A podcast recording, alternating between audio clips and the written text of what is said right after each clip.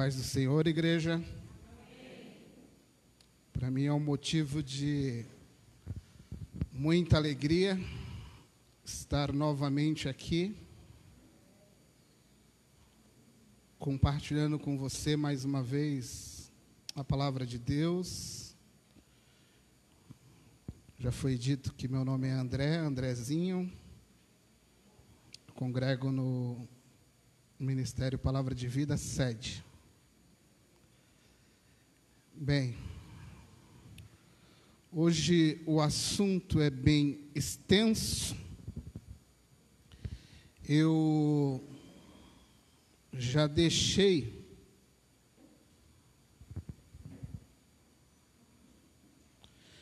eu já deixei com a Perla um, um pequeno esboço do material que eu vou conversar com você nessa noite.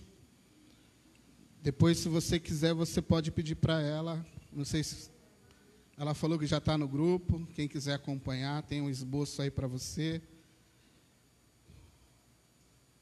E gostaria de orar antes de iniciarmos.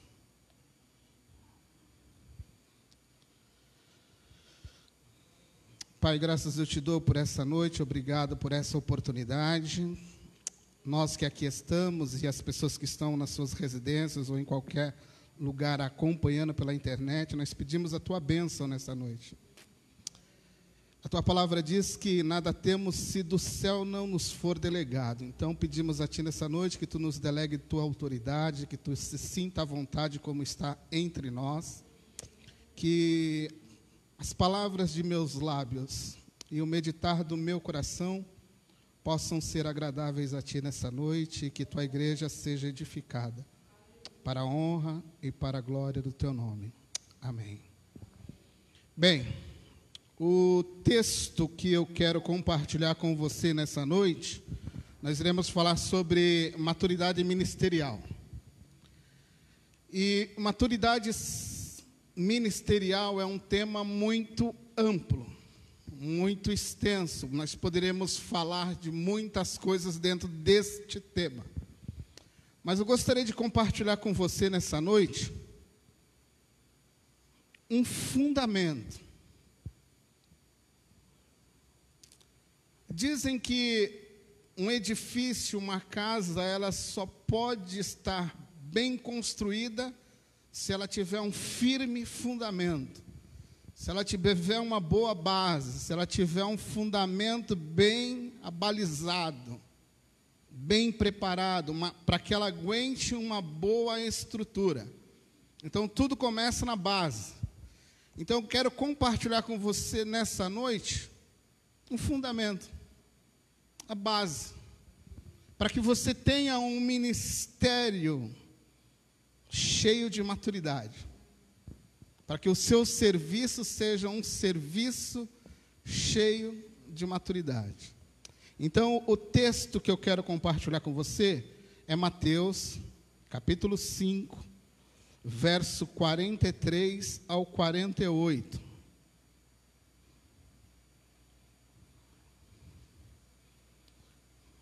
Todo mundo achou? Evangelho de Mateus, capítulo 5, verso 43 ao 48. Diz assim o texto: Ouvistes o que foi dito, amarás o teu próximo e odiarás o teu inimigo.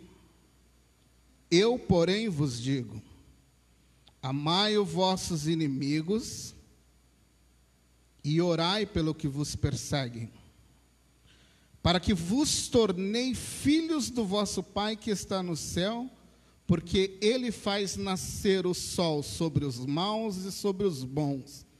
Ele faz chover sobre o justo e sobre o injusto. Pois se amardes quem vos ama, que recompensa você terá? Os publicanos também não fazem o mesmo? E se cumprir de somente, ou se você cumprimentar somente os seus compatriotas, o que você está fazendo de especial? Os pagões, os gentios também fazem a mesma coisa. Verso 48. Sede, pois, perfeito, assim como é perfeito o vosso Pai celestial. O... Este é um mandamento de Jesus. Só que seria uma pregação de Jesus assentado no monte, ele está dando um parecer, um esclarecer, e dentro desse parecer, dessa normativa que ele está direcionando aos seus ouvintes, ele coloca essa sentença aqui, verso 48: Sede perfeitos, assim como vosso Pai é perfeito. E talvez esse esteja o grande desafio, sermos perfeitos como perfeito é o nosso Pai. E aqui há uma grande pegadinha, porque muitos usam uma desculpa por causa desse texto.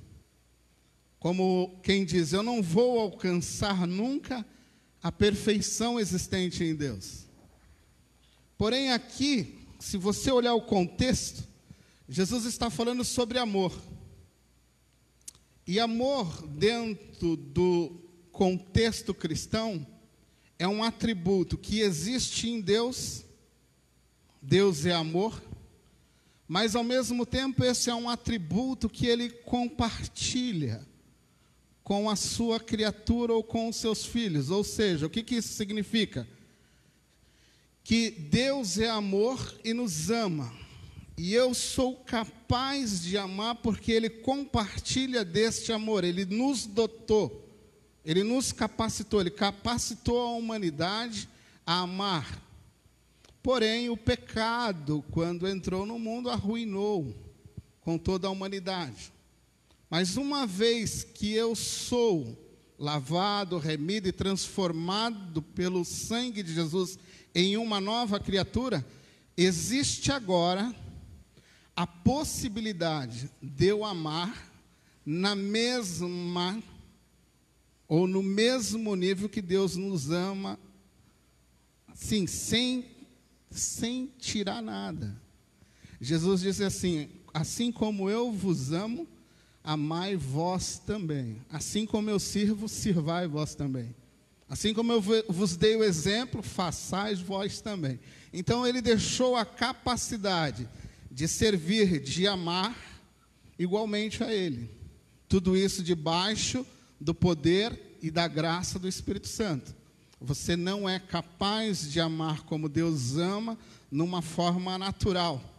Isso é impossível.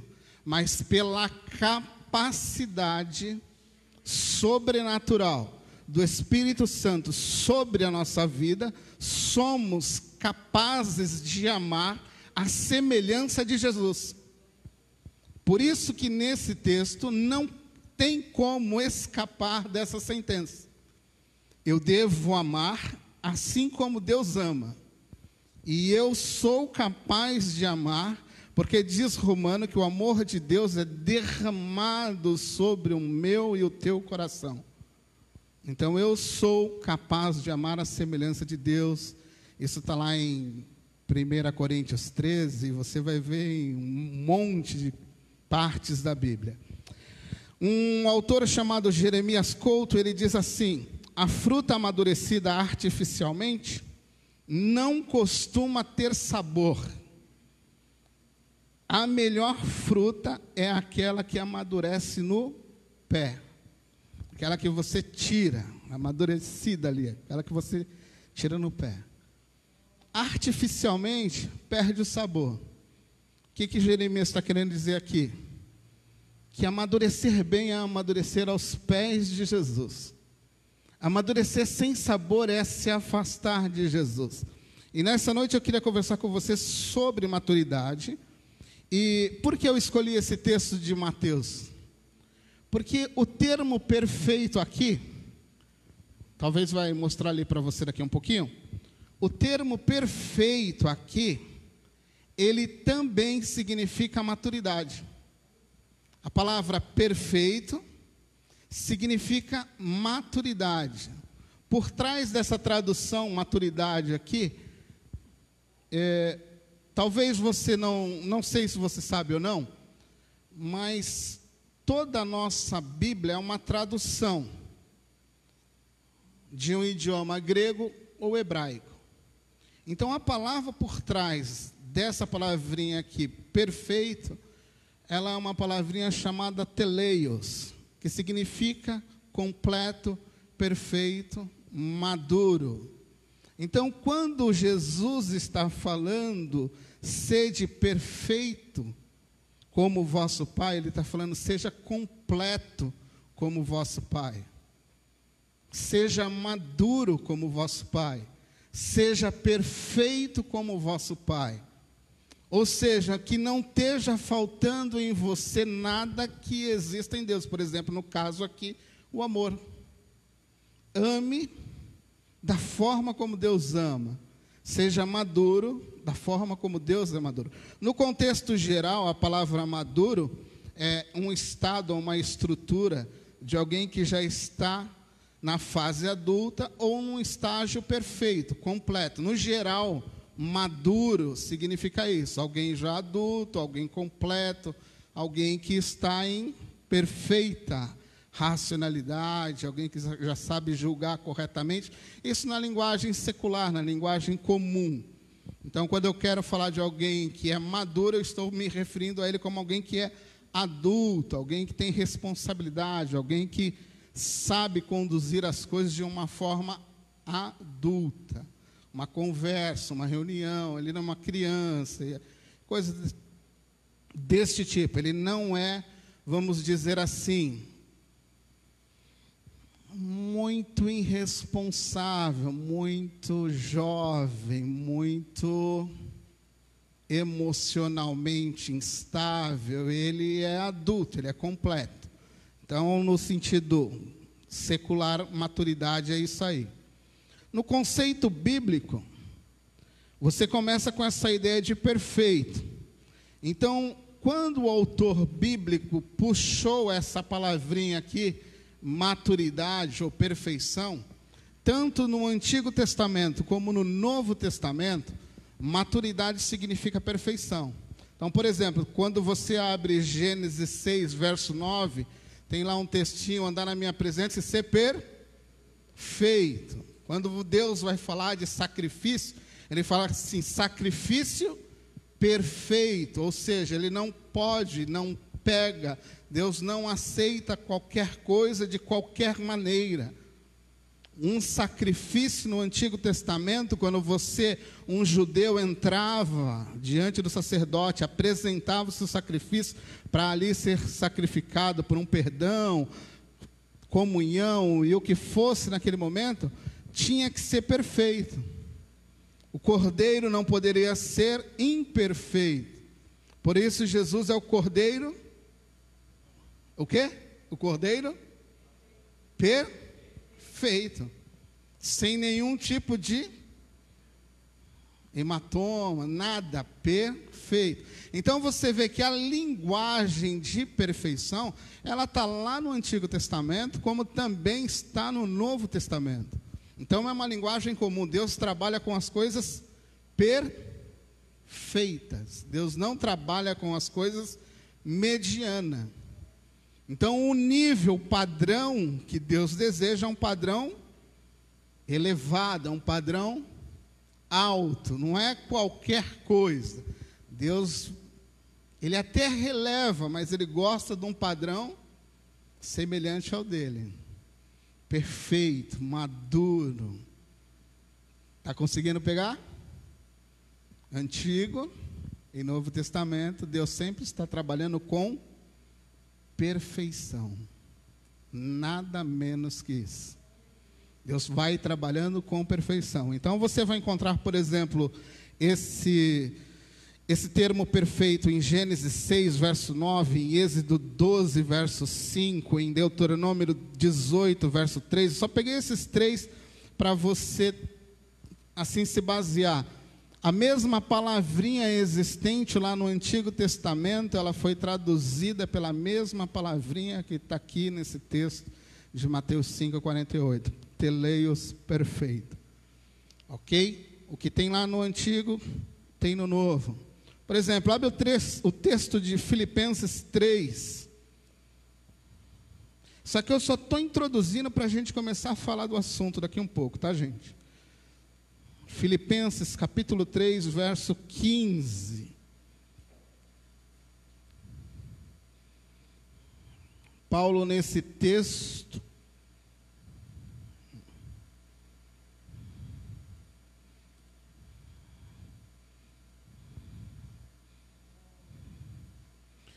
Filipenses capítulo 3, verso 15.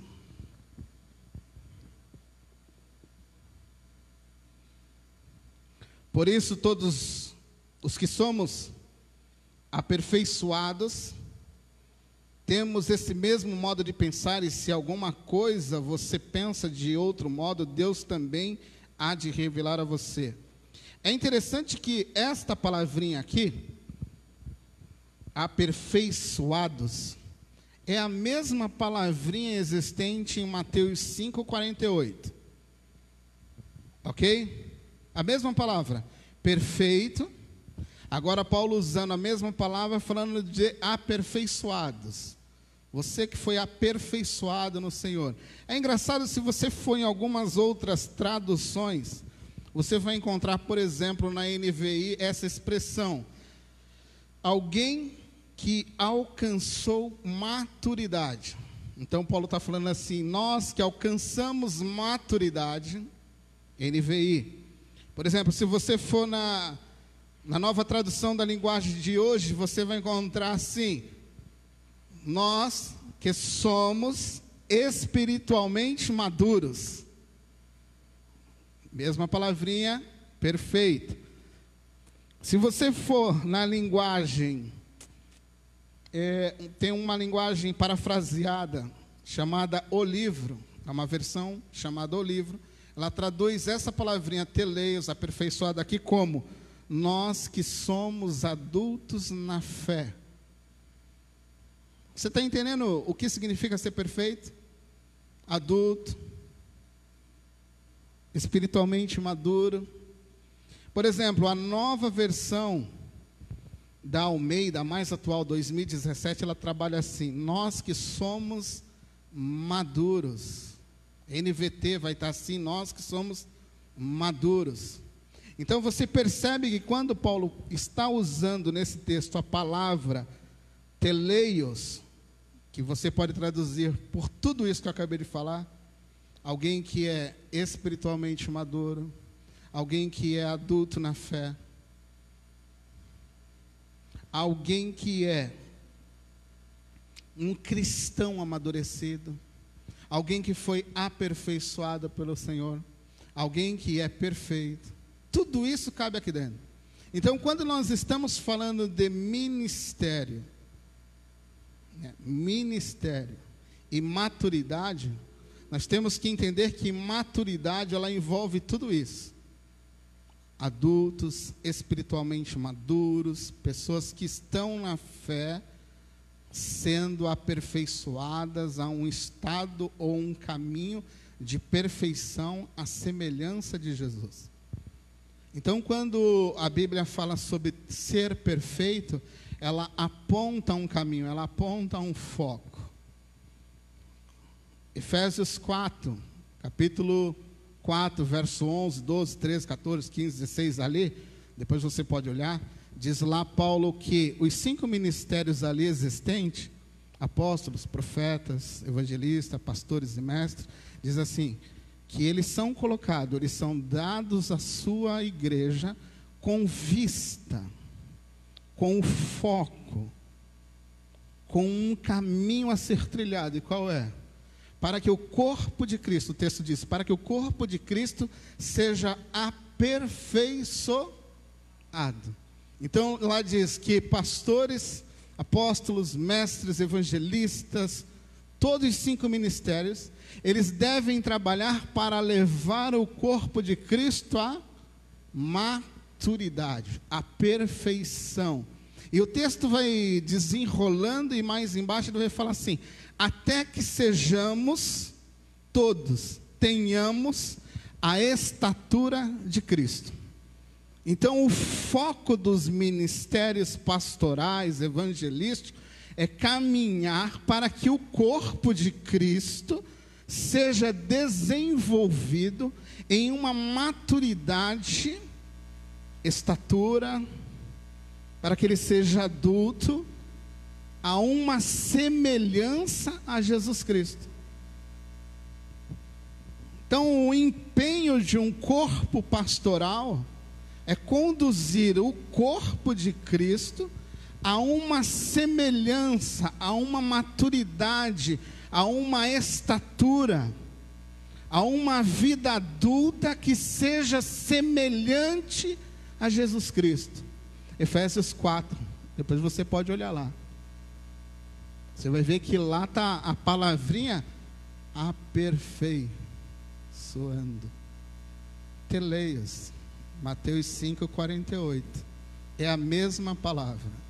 Ou seja, o que Paulo está falando, que nós, como pastores, liderança, devemos encaminhar, ajudar o corpo de Cristo a ser semelhante a Jesus. Essa é a tarefa mais fácil. Essa é a tarefa mais fácil. Imagina assim: o pastor foi dado a sua igreja como um presente de Deus. Imagina assim: Deus nos deu como um presente para a sua igreja, para que nós, com o auxílio dele, levasse ou conduzisse o corpo de Cristo, as pessoas que se achegaram a Cristo, à semelhança dele mesmo. Tarefa fácil. Imagine pegar toda aquela bagagem que você trouxe tirar ela todinha, até que Cristo comece a aparecer na sua vida. Até que aquele velho André comece a assumir para que um novo André em Cristo apareça. Para que aquele André cheio de defeitos suma e o novo André em Cristo apareça à semelhança de Cristo. Maturidade ministerial. Entendeu? Maturidade. Ser adulto, ser perfeito em Cristo Jesus. Ser maduro ao ponto de andar como Jesus. Ser maduro ao ponto de amar como Deus amou. Então, maturidade, no resumo da ópera, é isso: é ser adulto ao ponto de agir como Jesus age, ao ponto de amar como Jesus ama, ao ponto de exercer misericórdia como Jesus exerce misericórdia, ao ponto de servir como Jesus serve, ao ponto de operar milagres como Jesus opera, ao ponto de evangelizar como Jesus evangelizou. Maturidade significa olhar para Jesus e ser semelhante a Ele. Em tudo aquilo que é possível, em tudo aquilo que eu posso ser semelhante a Ele. Ok? Segunda palavrinha, ministério. Então nós já sabemos o que significa a maturidade. Estatura de alguém que se torna adulto em Cristo Jesus. Ministério. A palavrinha ministério é, é, tem uma certa confusão. Porque quando eu olho os homens no Congresso, e eu vejo lá ministro da saúde, ministro da educação, eu acho que ministério é aquela coisa bem pomposa, né? Aquela coisa. Quem você é? Eu sou ministro. Ministro do Evangelho. Não é? Sou ministro. Eu, quem é o senhor? Sou ministro do Evangelho, né? O cara cheio, aquela estufada no peito, né? Sou ministro. Mas o que significa ministro? Quem tem ideia do que significa essa palavra no contexto bíblico? Alguém arrisca? Sem cola. O pereta. Você tem ideia do que significa? Porque às vezes essa palavrinha ministério, né? Você vê Paulo, por exemplo, eu, Paulo, ministro de Cristo. É, você olha assim, pô, Paulo é ministro, né? Também você é ministro também, né? Você é, eu sou André, ministro de Cristo. A palavrinha ministério é uma palavrinha que nos engana às vezes. Eu vejo às vezes algumas pessoas que você é, eu sou ministro. Você entendeu, né? O que eu estou falando? Eu sou ministro. E ministro talvez seja a coisa mais humilhante dentro do contexto bíblico, segundo a literatura do Novo Testamento. Porque ministro ou ministério, ministério é o ofício, ok? O serviço. Vamos falar assim: ministério é serviço. E ministro é diácono. Então, essa palavrinha ministro significa diácono. Então, ministério significa diaconia. Alguém que está em uma função, servindo as outras pessoas. Então, quando Paulo fala assim, eu, Paulo, ministro de Cristo, ele está falando, eu, Paulo, diácono de, de Cristo, servo de Cristo, alguém que não tem direito a nada Alguém que está aqui só para servir, sem ter nada e sem pedir nada em troca, porque não tem esse direito. Um servo dentro do contexto do Novo Testamento não tem direito. Por isso que a palavra usada por Paulo é diácono. Diaconia, alguém que está ali para servir. Alguém que diz, traz a água, ele traz a água. Vai-te embora com a água, ele vai-te embora com a água. Volta aqui, volta. Mas estou cansado. Não, tu não tem direito de estar cansado. Tu só tem direito de me servir. Quantas vezes eu mandar você ir e voltar com a água, você vai ir e vai voltar com a água. Então, diácono era alguém que estava ali para servir, para prestar um serviço. E isso é uma linguagem muito comum dentro do Novo Testamento. Então, ter ministério não é ter status. Ter ministério é estar em serviço, sem receber nada em troca. Ter ministério é isso. Em palavras bem chocantes, ter ministério é ser escravo de Cristo. É isso que Paulo fala. E tem duas palavrinhas. É, a diácono ele até usa de uma forma suave. Mas tem a, a, uma outra palavra que ele também usa, ele usa uma palavrinha chamada doulos, que é, é, é assim, dentro da escala dos servos, era um servo que era, vamos dizer assim, o pior entre todos os servos. O trabalho dele era o pior. Então ele era o doulos, o escravo que não tinha praticamente direito algum mesmo os outros ainda conseguiam exercer algumas funções, algumas coisas que destacavam, mas eles eram servos. Agora o doulos não. O doulos, se o cara falasse assim, fica lá na porta, deitado, que eu vou passar por cima de você, ele tinha que deitar na porta e ele passar por cima. Ele não era mais nada do que um servo. Então, Paulo usa essa palavrinha também, muitas vezes, do doulos, o escravo de Cristo, ou mesmo um rupereta. Um rupereta também que não tem direito algum. Então, diaconia, ministério, significa isso. Então, esquece aquela ideia do congresso, daqueles homens pomposos quando você vê o rapaz fala assim, eu tenho um ministério. Se ele encheu para falar, ele é pavão, ele não é ovelha. Entendeu, né? encheu para falar. Porque se você compreendeu bem o que significa ministério, você vai entender bem o que Jesus fez em Filipenses capítulo 2. Mesmo sendo Deus, não teve por usurpação ser igual a Deus, mas tomou a forma de ministro, servo, ministério, tomou a forma de um escravo. Então ele está falando, ele se comparou com alguém que não tinha direito e foi obediente até a morte morte de cruz. Então, ministério, então a gente já começa com a palavrinha ministério, a gente tem que desmistificar essa ideia de que ministério é algo pomposo, algo para bater no peito, algo para eu sou o ministério, ah, eu tenho ministério.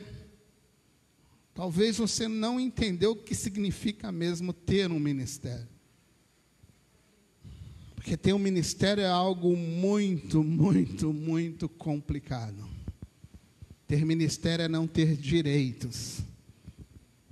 Ter ministério é estar sobre o jugo, sobre o cuidado, sobre o mandamento, debaixo do jugo e das ordenanças de Jesus.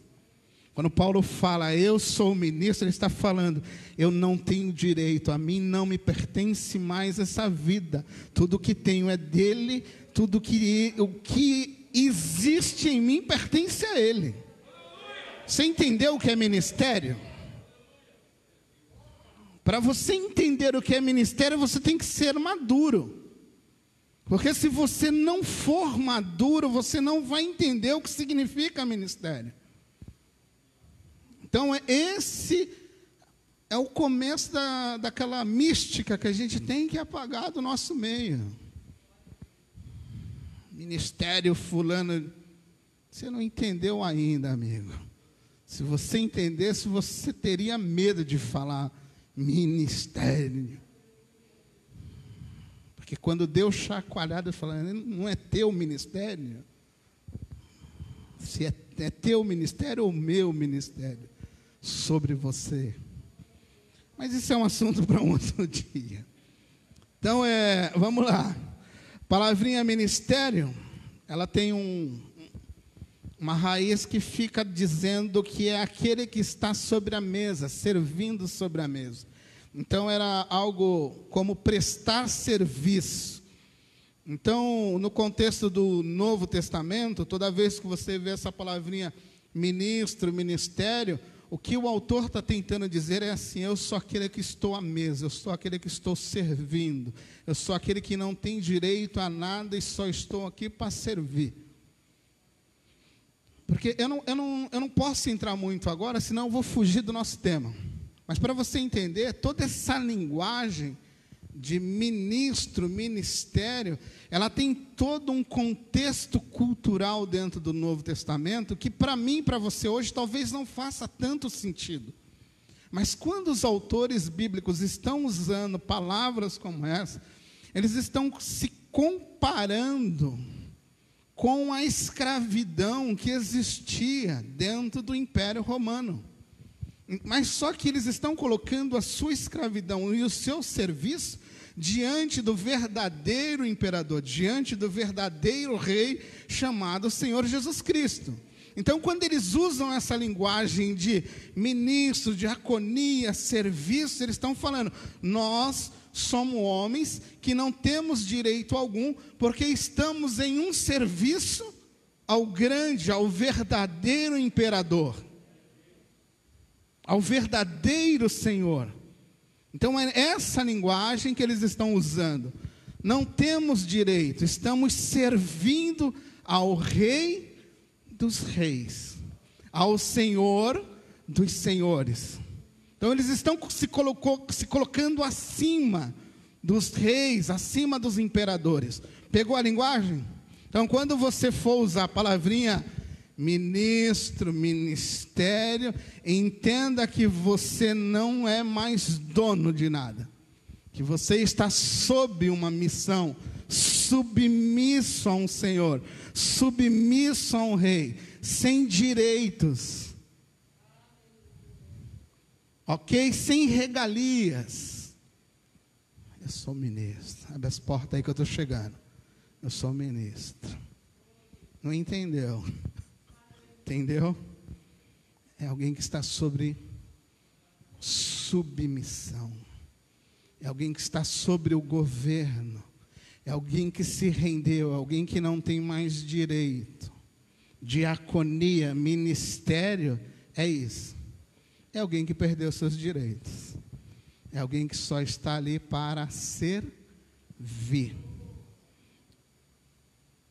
Por exemplo, eu, eu peguei um exemplo aqui bem bacana, que eu acho interessante o cara quando ele gosta de usar a expressão eu sou levita.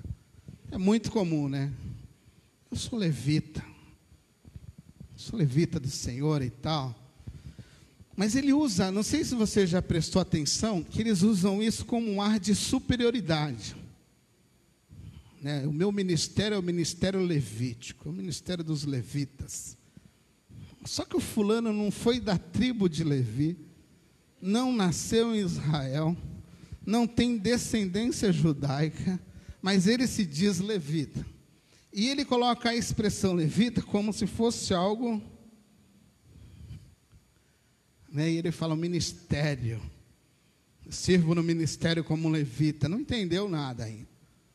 Então peguei esse exemplo porque ele é muito comum. Então nunca use essa expressão ministério como algo que te eleve. Porque ministério, na verdade, ele tem que te humilhar. O ministério, na verdade, ele tem que te fazer descer. Ele tem que te fazer ver que quem é realmente o Senhor daquele lugar. A qual você está sobre um serviço, a qual você está sobre uma diaconia, um serviço, apresentando ali diante das pessoas, servindo. Ministério é ser visto. Então, maturidade cristã, ela significa, vamos lá, primeiro, primeiro ponto que, que a gente tem que parar. Maturidade cristã significa alguém adulto que está em pleno serviço, está em plena atividade ministerial. Ministerial não é um lugar, não é um altar. Ministerial, estou aqui falando em qualquer lugar. Em qualquer lugar, você está a serviço do rei, aonde você estiver colocado. Imagine lá na sua faculdade. Você está fazendo o que lá? Em serviço, diaconia, ministrando diante do seu rei. No seu serviço, o que, é que você está fazendo lá? Servindo, ministério, diaconia. Alguém maduro em Cristo servindo. Seu patrão, sua patroa, seus amigos de serviço. Aonde você estiver, você estará sempre servindo. Servindo não é aqui somente servindo em qualquer lugar. Aonde você estiver, você é servo. Aonde você estiver, você é um ministro de Cristo. Aonde Deus te colocar, aonde Deus te conduzir, você está sendo conduzido como um ministro de Cristo, em pleno serviço, como alguém maduro espiritualmente para servir. Maturidade ministerial, servindo em qualquer lugar, em qualquer ambiente. Ok? Então, maturidade é isso. Maturidade é amar como Jesus. Mas agora eu quero fundamentar. Isso só foi para a gente começar a ver a palavrinha. Para você entender que maturidade é alguém que está em pleno serviço debaixo do governo de Deus. Ok? Agora eu quero fundamentar isso. E aqui a gente começa a conversar. Qual é o principal fundamento para a maturidade cristã? Quem tem ideia? Oi?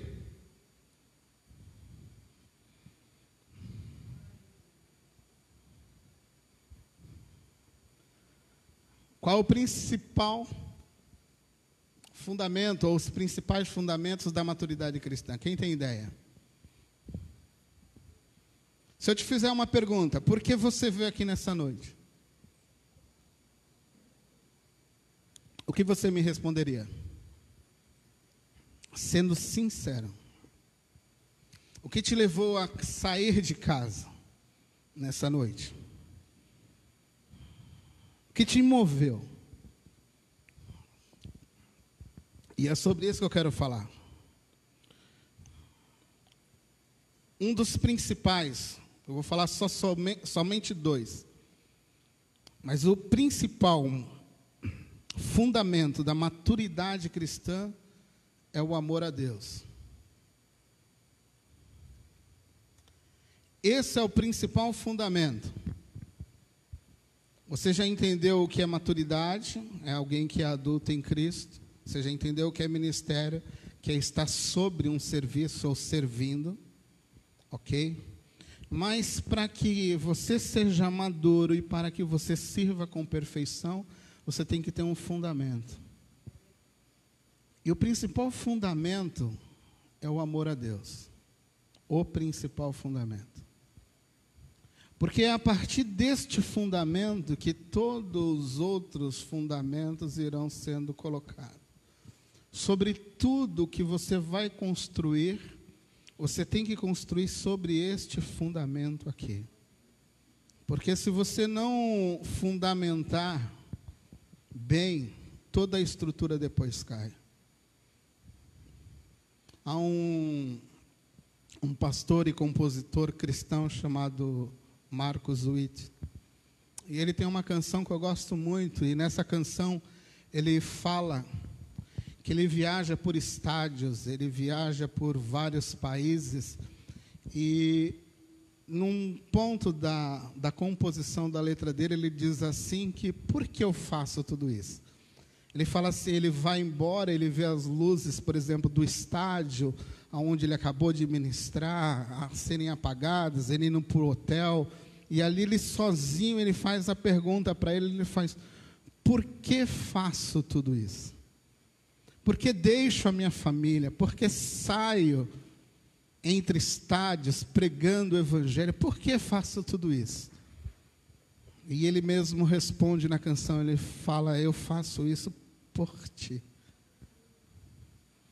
Porque se você não fizer por ele, não tem razão para ser feito. Se você não fizer por Cristo, não há razão, não existe outra razão para se fazer. Se você não fizer por Deus, não há outra razão. Se você não fizer por Cristo, de nada vale fazer. E esse é um fundamento que tem que estar muito claro. Porque, como disse, foi dito nessa noite, estamos em uma roda, em um ciclo, em um movimento tão rápido, tão rápido, tão rápido, tão rápido, fazendo, fazendo, fazendo, fazendo, não, não parando para pensar por que estamos fazendo. Estamos dentro daquela máquina que ela está girando, está girando, está girando. E se alguém perguntar, por que está fazendo? Eu não sei, todo mundo está fazendo, eu também estou fazendo. Você perdeu o motivo, o foco. Então a gente tem que entender que o primeiro movimento que Deus vai sondar lá dentro é o motivo. Não é a performance externa Deus vai ver o motivo do coração. Deus vai olhar o dentro do coração. Ele vai ver o primeiro movimento, ele não vai olhar a performance. Lembra do exemplo de Davi? Ah, tem um alto aqui, tem outro. Não, não, não, não, não. Esquece, Samuel, tu não entendeu. Eu não olho como você olha, eu não vejo como você vê. Eu vejo um coração. Não, é, não são esses, é aquele rapazinho que vocês não estão nem. Tu entendeu? O movimento, o primeiro movimento é o que está dentro do teu coração. Não é a performance, não é o que as pessoas estão olhando do lado de fora. Deus está olhando o que está dentro. Deus está olhando o fundamento, o amor. E Jesus falou isso lá em Mateus 22, verso 37. Ele deixou essa dica, que é uma dica que também está lá no Antigo Testamento. Ele disse o quê? Ama o Senhor teu Deus. Esse é o primeiro motivo. Ama o Senhor teu Deus. Depois você amará o teu próximo como a ti mesmo. Mas o primeiro motivo de tudo, Jesus falou, tudo se resume nisso. Ame o Senhor. Não importa o que você esteja fazendo, não importa o quão você é empenhado em fazer, se o motivo não for o correto.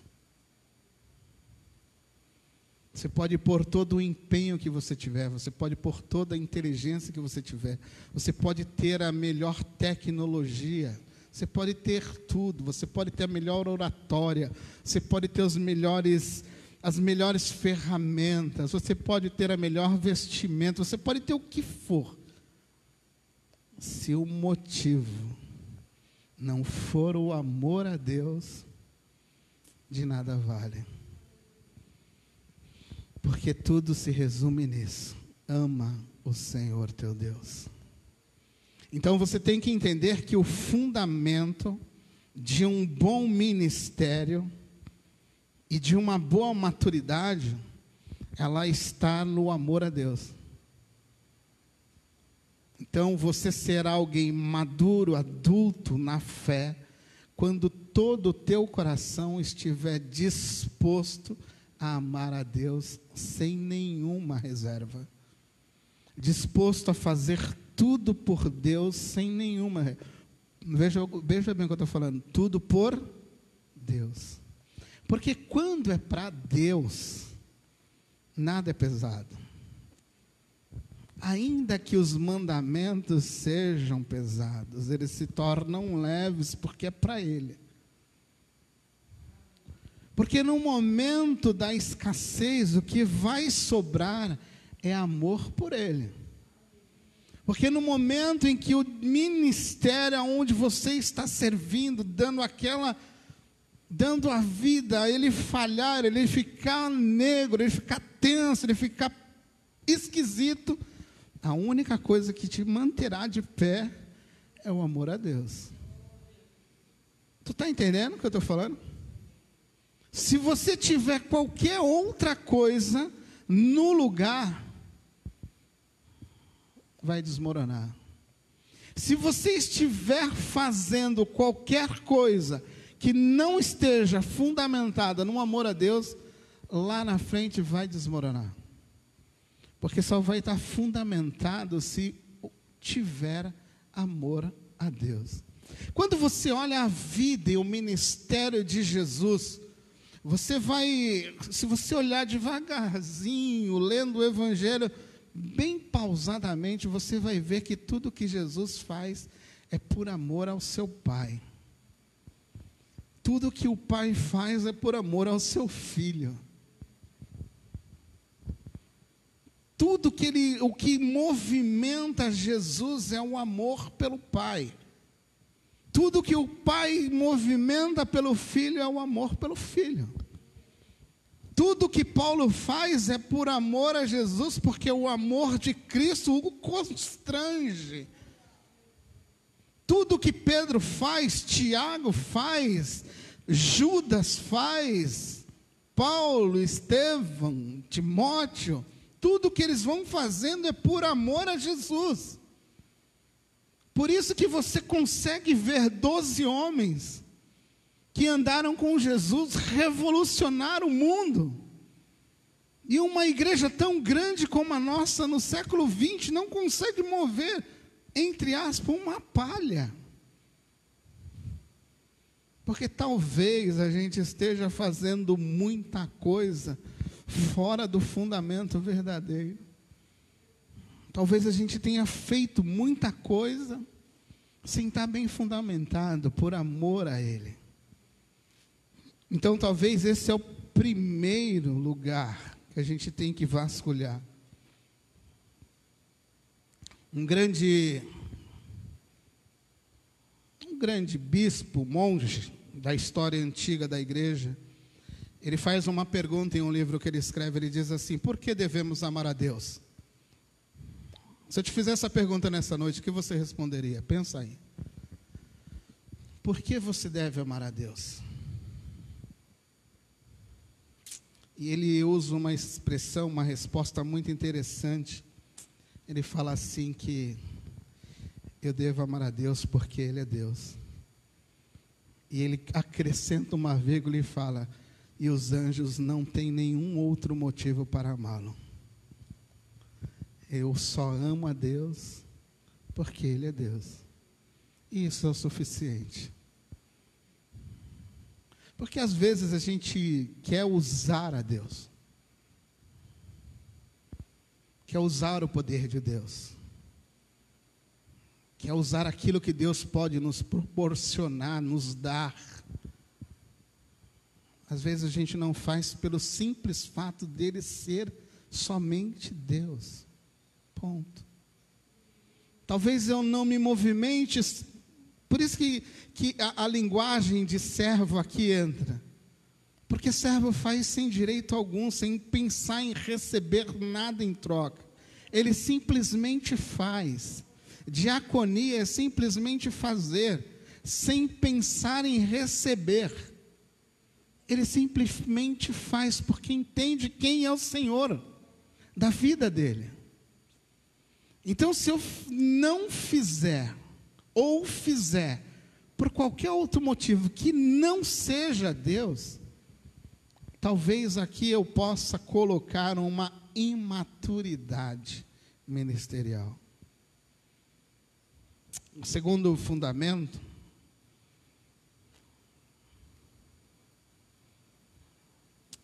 é esse movimento, ele é determinante eu tenho que ter esse movimento totalmente baseado no amor de Deus. Porque esse movimento ele determina todas as outras coisas. Então, como eu falei, não, importa muito a sua técnica. Não que você deva desprezar a técnica, não é isso. Ela no lugar correto, submissa ou debaixo do amor de Deus. Aí tudo será perfeito. Técnica, amor a Deus, aí tudo perfeito. Mas nunca coloque os carros à frente dos bois. O que vem primeiro é o amor. O que te faz sair de casa para vir a um culto desse, se não for amor, de nada vale. Só vale se for amor a Deus. Seguido de um amor pela comunidade. Entende?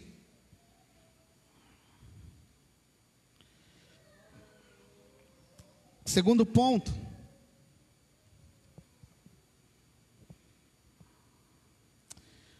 Um outro, um outro autor disse assim: quem quer que busque outros objetos que não seja Deus, está sozinho. É possível que ele consiga os outros objetos, mas jamais ele conseguirá Deus. Então esse autor ele diz assim: você pode até tentar outras coisas, almejar outras coisas, olhar outras coisas dentro da vida cristã que não seja Deus, e você pode até conseguir executá-las, mas você vai executar sozinho, e jamais com Deus. Deus nunca vai ser segundo plano. Ou ele é tudo, ou ele não é nada. Ele não vai dividir. Ou ele tem todo o seu amor, ou ele não tem nada seu. Ou ele tem tudo que tem no seu coração, ou ele não tem nada. Ou ele tem tudo do teu coração, ou ele não tem nada. Então, esse é um bom fundamento. ame o Senhor teu Deus. Segundo ponto, a maturidade ministerial na prática. Veja só, estamos fundamentando. Maturidade ministerial. Espiritualmente adultos, servindo em qualquer ambiente, tendo como base fundamental um amor por Deus, ok? É fundamental isso. Porque se isso não existir, você não está bem fundamentado, você possivelmente é alguém que se tornará imaduro. Mas onde eu consigo isso? Então eu tenho que ter amor a Deus com a mente de Cristo. Paulo diz: tem de vós a mente de Cristo. Se eu te perguntar agora, aonde você vai extrair a mente de Cristo? Pergunta fácil essa. Aonde você extrai a mente de Cristo?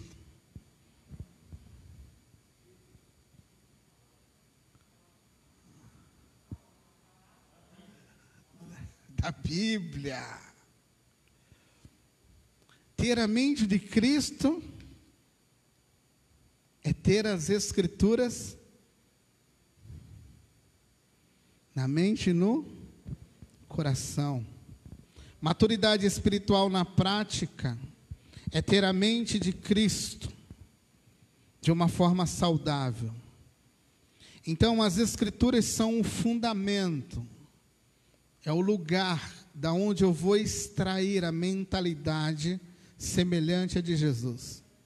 Veja só, quando eu venho a Cristo, eu e você viemos a Cristo, eu e você viemos cheio de uma bagagem externa, cheia de pecados. Então, quando eu cheguei em Cristo, eu vim com uma bagagem. Eu vim com costumes, com jeitos, com vícios, com tudo aquilo que trazia dentro do meu contexto não cristão. Fui lavado e remido pelo sangue de Jesus. Fui perdoado, fui transformado em uma nova criatura. Agora, como nova criatura, eu tenho uma nova mentalidade. Como eu tenho essa nova mentalidade?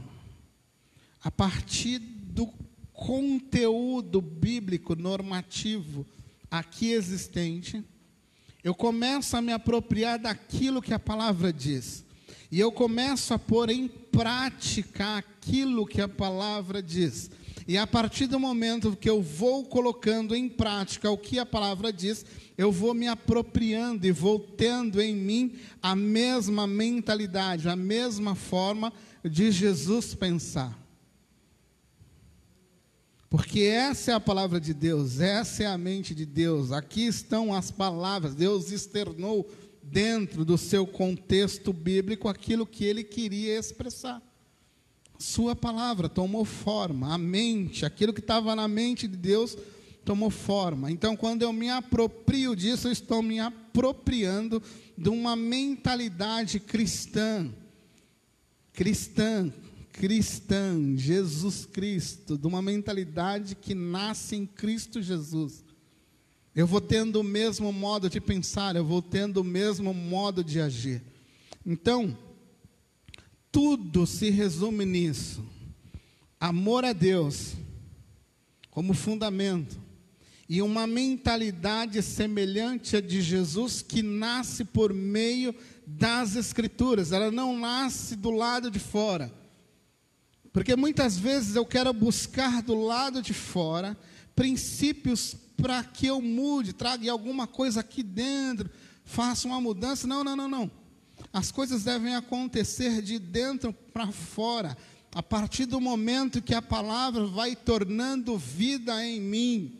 A partir do momento em que eu vou colocando para fora aquilo que a palavra diz. Por exemplo, textos normativos como Filipenses 2. Tendo a mentalidade, tende em vós o mesmo sentimento que houve em Cristo Jesus. Veja só, tenha em você o mesmo sentimento que houve em Cristo Jesus. Qual foi o sentimento? Ele, mesmo sendo Deus, se tornou servo de todos. Mentalidade cristã é se tornar servo de todos. Mentalidade de Cristo é ser obediente até a morte. Você começa a se apropriar dos princípios que existem nas Escrituras. Você começa a se apropriar da verdade por trás da Escritura. E isso você só consegue em textos normativos, como amar, perdoar. Por exemplo, você vai em Galatas 5. Aí você tem lá a galeria, né? eu gosto de falar da galeria, a galeria da morte, e você tem lá a galeria da vida. Você tem lá mais de 22 itens listados na galeria da morte: prostituição, divisão, inimizade, um monte de desgraça tem lá. Mas quando você vai para a galeria da vida, é pouca coisa. Mas lá você tem longanimidade, bondade, fidelidade, Tu entendeu? Essa característica de, por exemplo, Gálatas 5, o fruto do Espírito, é a mentalidade de Cristo. É se apropriar disso e você será semelhante a Jesus. Se apropriando disso, você terá um ministério semelhante ao ministério de Jesus. Se apropriando dessas verdades. Por exemplo, quando você vai em Efésios 4, 4, 5 e 6 são verdades práticas, normativas. O texto começa assim, ó, sede filhos, como filhos de Deus, né? filhos da luz. Sede igual ao vosso Pai. Você vai, você vai olhando depois lá, os itens que estão lá, não mentais, amais, e, e assim vai.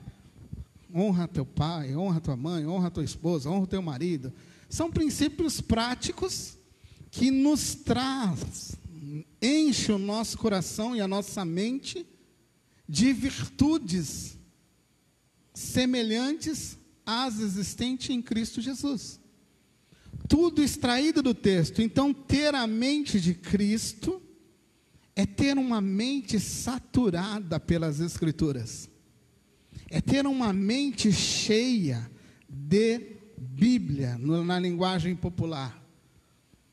Mas não só ter na mente, mas na prática. Então, um adulto, alguém maduro na fé, ministerialmente falando, é alguém que não tem um conteúdo só na mente, mas ele tem um conteúdo na mente que o leva a uma prática que o leva a exercer a vida de Cristo. Falar de ministério, maturidade ministerial, como eu falei no início, é andar como Jesus andou, é caminhar à semelhança de Jesus, é servir a sua comunidade como Cristo estivesse servindo a sua comunidade. Veja só, e aqui cabe uma reflexão. A maioria dos nossos problemas, como comunidade, muitas vezes ele se dá, ele transparece, ele vem à tona, porque não somos semelhantes a Jesus. Ainda muitas vezes nós agimos como meninos na fé ainda buscando, veja só, quando Paulo usa Jesus como exemplo, ele fala de duas irmãs que estão brigando na comunidade de Filipos, elas estão ali discutindo um parecer de quem, querendo quem é a melhor ou a maior ali e tal, e o texto diz lá, buscando seus próprios interesses. Aí ele fala: Olha, mas tende em vós o mesmo sentimento que houve em Cristo Jesus. Então, muitas coisas que acontecem dentro da nossa comunidade, dentro da nossa família, Às vezes, dentro de uma empresa, às vezes você poderia agir como Jesus na sua empresa, mas às vezes você quer ir bater de frente. E se Jesus se apresentasse ali, seria uma coisa muito melhor. Muitas vezes, dentro de um ministério, você quer resolver as coisas. Não... Peraí, peraí, peraí. Nós somos semelhantes a Jesus, nós precisamos resolver isso com o mesmo princípio de Cristo. Como é que Jesus resolveria isso aqui? Então, muitas vezes, o que nos falta é uma mentalidade, um jeito de servir como Jesus. Então, muitas rinchas, muitas briguinhas, muitas coisinhas, elas aparecem entre nós porque nós ainda somos infantis. Ainda somos pessoas que não caminham na mesma semelhança que Jesus. Porque talvez, se caminhássemos na semelhança de Jesus, muita coisa era diferente. É engraçado que Jesus ele vai orar, ele ora pelos seus discípulos no capítulo 17 da carta de João. Ele olha para aqui, ele ora e diz assim: Pai, eu oro para que, assim resumindo, para que eles se amem. Você já viu isso na carta de João, no Evangelho de João, capítulo 17, a oração de Jesus? Ele fala assim: Eu oro para que eles se amem. Para que quando o mundo os veja, os veja amando a semelhança de como tu me ama. Olha só que interessante, Jesus faz uma oração para que os seus discípulos se amem, para que o testemunho que está lá fora, está sendo levado lá para fora, as pessoas olham, olha como eles se amam. Mas o testemunho que está sendo dado é a forma como Jesus e o Pai se amam. Assim como eu te amo e tu me ama, guarda eles, que eles se amem, que esse seja o testemunho deles lá no fora. E muitas vezes o nosso testemunho é de tudo menos de amor. A gente tem muito mau testemunho. Porque ainda somos muito infantis. Somos como meninos, ainda na fé. Tu entendeu? O que é um bom ministério? Um bom ministério é alguém adulto, servindo a sua comunidade, a sua empresa, a sua família, na semelhança de Jesus. Isto é um desafio, isso não é fácil. Isso é negar a si mesmo, isso é trazer o seu eu para um lugar chamado cruz. Isso é seguir Jesus. Jesus falou: olha, você quer vir após mim? Não, você não está obrigado a seguir, você não é obrigado a caminhar comigo. Porém, todavia, se quer me seguir, toma a tua cruz. Coloca o teu velho homem lá. Prega ele lá na cruz. Morte para ele para que tu possa me seguir e ser semelhante a mim. Não há lugar para nós dois. Ou eu apareço ou tu aparece. E se tu quer me seguir, não há lugar nem espaço para você. Só há lugar para mim. Tu entendeu? Sede meus imitadores, assim como eu sou de Cristo. Paulo está tá falando: olha, eu me segue. Olha, olha para a minha vida. Porque se você olhar para mim, eu estou seguindo ele. E o mesmo Paulo que fala, olha para mim que estou seguindo, ele tem um texto, ele fala assim, esquecendo-me das coisas que para trás ficam. Eu continuo focado. Eu não sou perfeito, mas eu continuo olhando para aquele que é perfeito. Eu continuo em busca daquilo que é perfeito Ele diz que eu posso ser perfeito. Ele diz que eu posso ser maduro. Ele diz que eu posso ser adulto espiritual. Eu encontro algumas coisinhas em mim. Romanos 7, ele fala assim: Olha, o bem que eu quero, esse eu não faço. 7, 21, depois você pode olhar lá. O bem que eu quero, esse não faço. Mas o mal, encontro dentro de mim uma lei que me faz ir, que me faz fazer aquilo que não devia. Mas aí no verso seguinte ele fala: Mas graças a Deus por Cristo Jesus, o nosso Senhor. Quando eu falo de perfeição, maturidade, eu não estou falando e não estou querendo trazer um peso para você.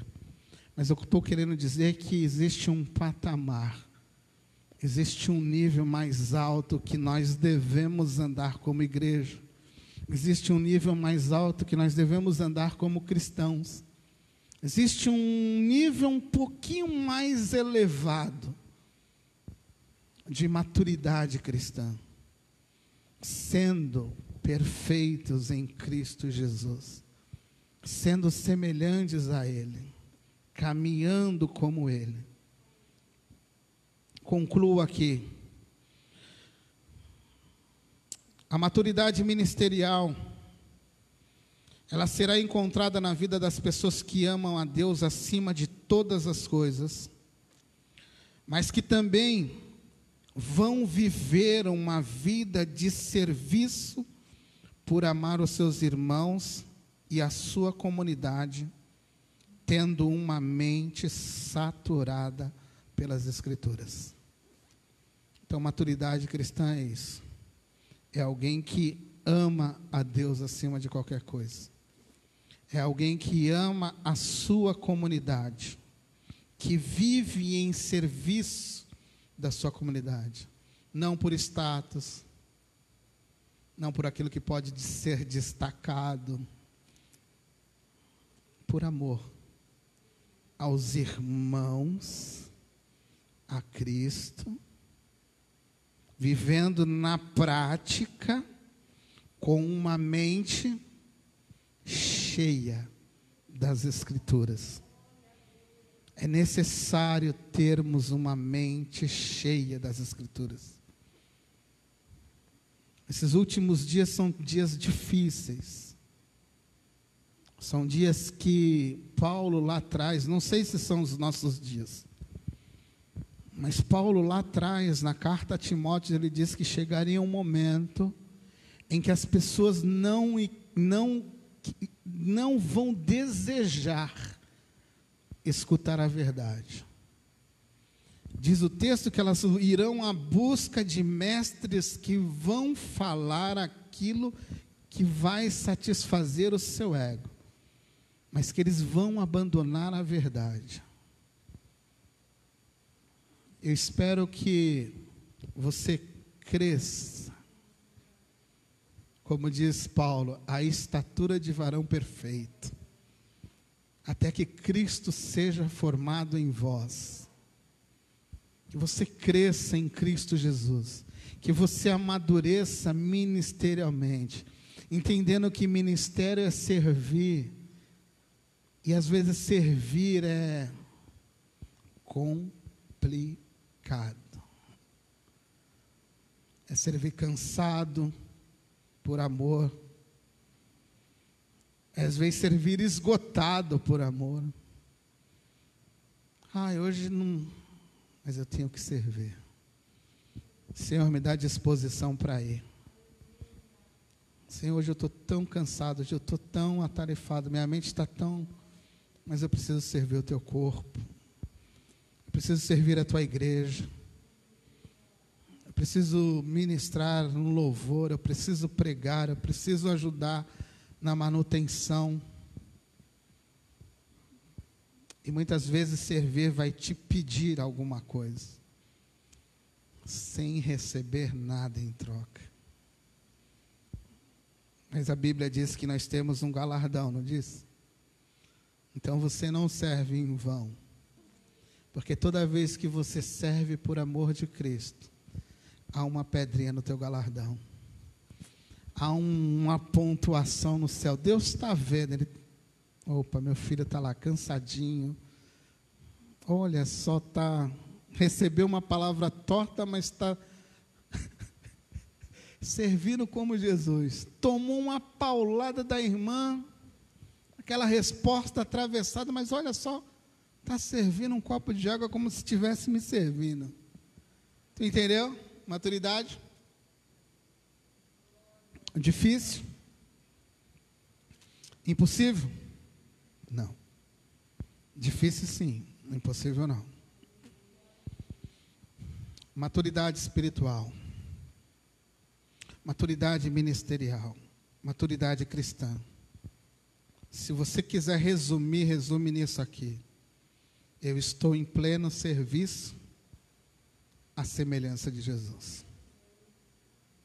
Isso é maturidade ministerial. O que vier é lucro. Mas se você tiver fundamentado nisso, você terá um ministério bem-sucedido diante do Senhor. Porque você vai estar servindo a Cristo em amor. Amém? Vamos orar? Se alguém te perguntar, o que é maturidade espiritual?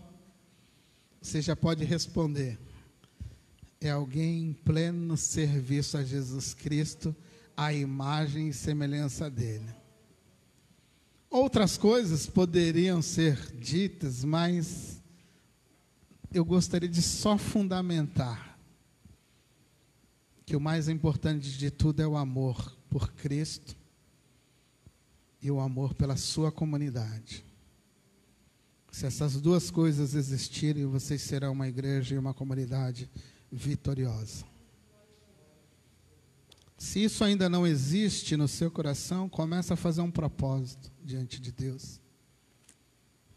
Se você ainda não serve os seus irmãos como deveria servir, começa a servir a semelhança de Jesus.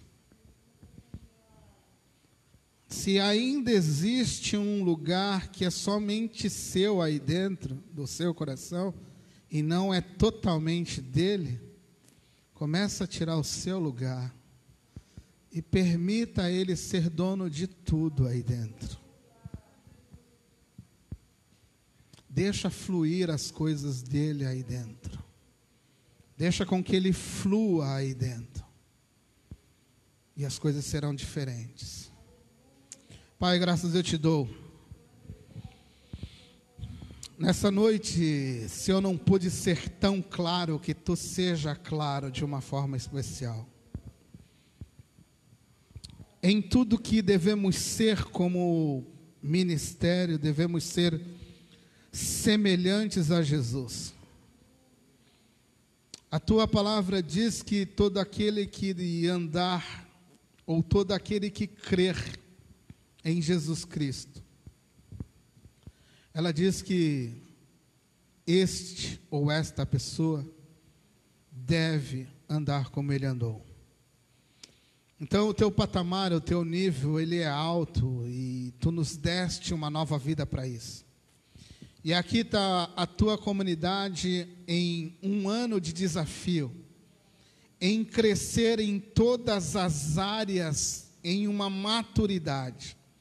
Nessa noite eu vim falar sobre uma maturidade ministerial. Que nessa noite tu levante obreiros segundo o teu coração, ministros, escravos teus, filhos teus, que te sirvam de uma forma especial, que te sirvam com todo o coração, como foi dito, a semelhança do teu filho que não teve por usurpação ser igual a Deus, mas abriu mão de tudo para ser um servo. Ele que é o nosso exemplo maior, ele a quem seguimos, te amou de todo o coração, serviu a todos com todo o coração, amou a todos de todo o coração. Por isso, Senhor, nos faz ministros servos teu, a semelhança e a imagem de Jesus. Nos ajuda a ser como comunidade, uma comunidade semelhante a Jesus. Que o mundo veja algo diferente em nós. Que o mundo veja um amor diferente em nós.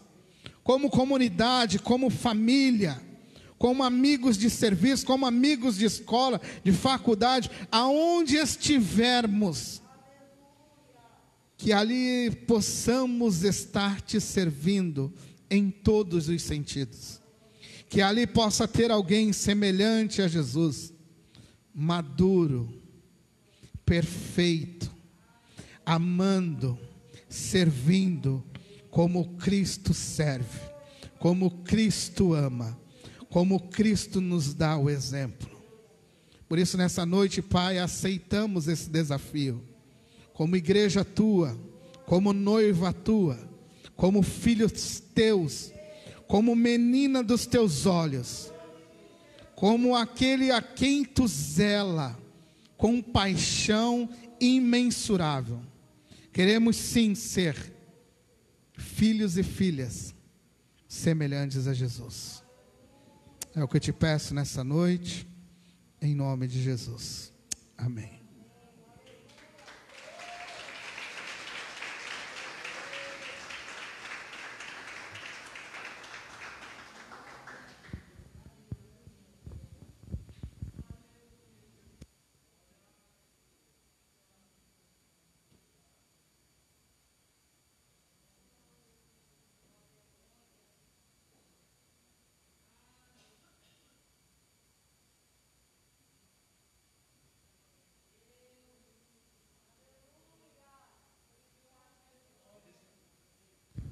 Poder sentar, queridos, por favor.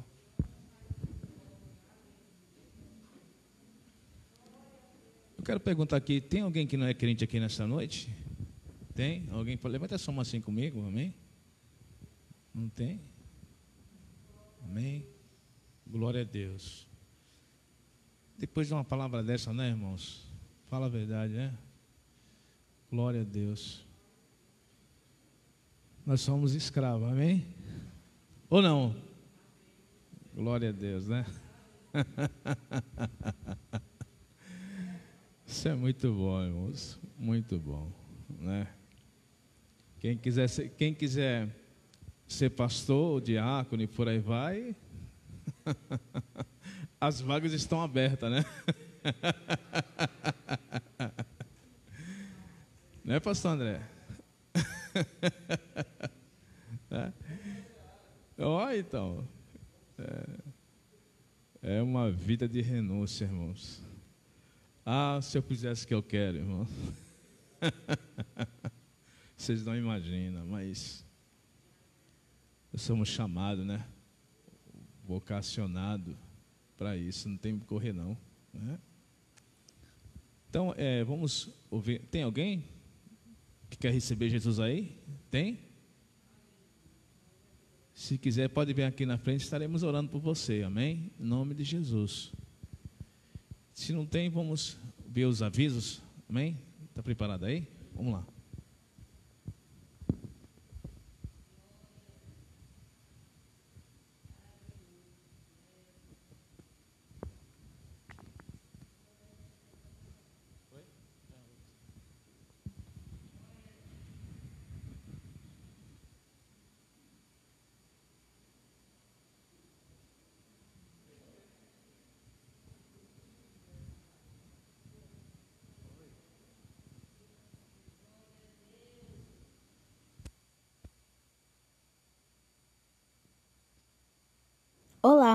Sou eu, a Nicole. O que acho de ficar por dentro das atividades dessa semana? Fique ligado e vem comigo.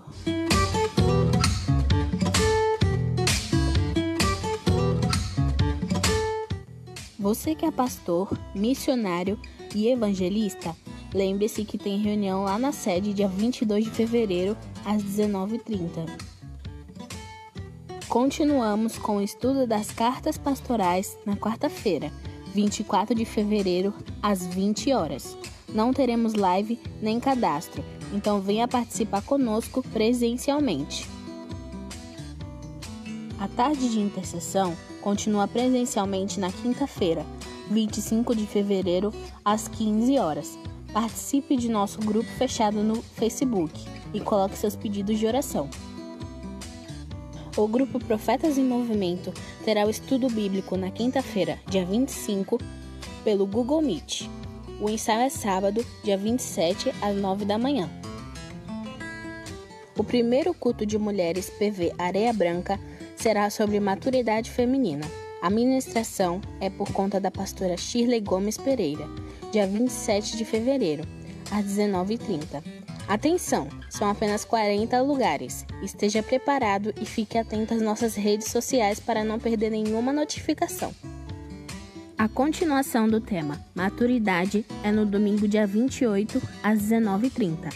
Lembrando que deve ser feito o cadastro para comparecer. O link é enviado toda quinta-feira às 10 da manhã. Preencha o mais rápido possível para não perder essa oportunidade. Bom, agora que está por dentro de tudo, Tenha uma ótima semana. Deus abençoe.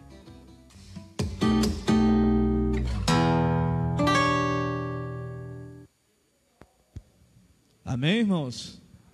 Glória a Deus, né? Vamos se colocar de pé.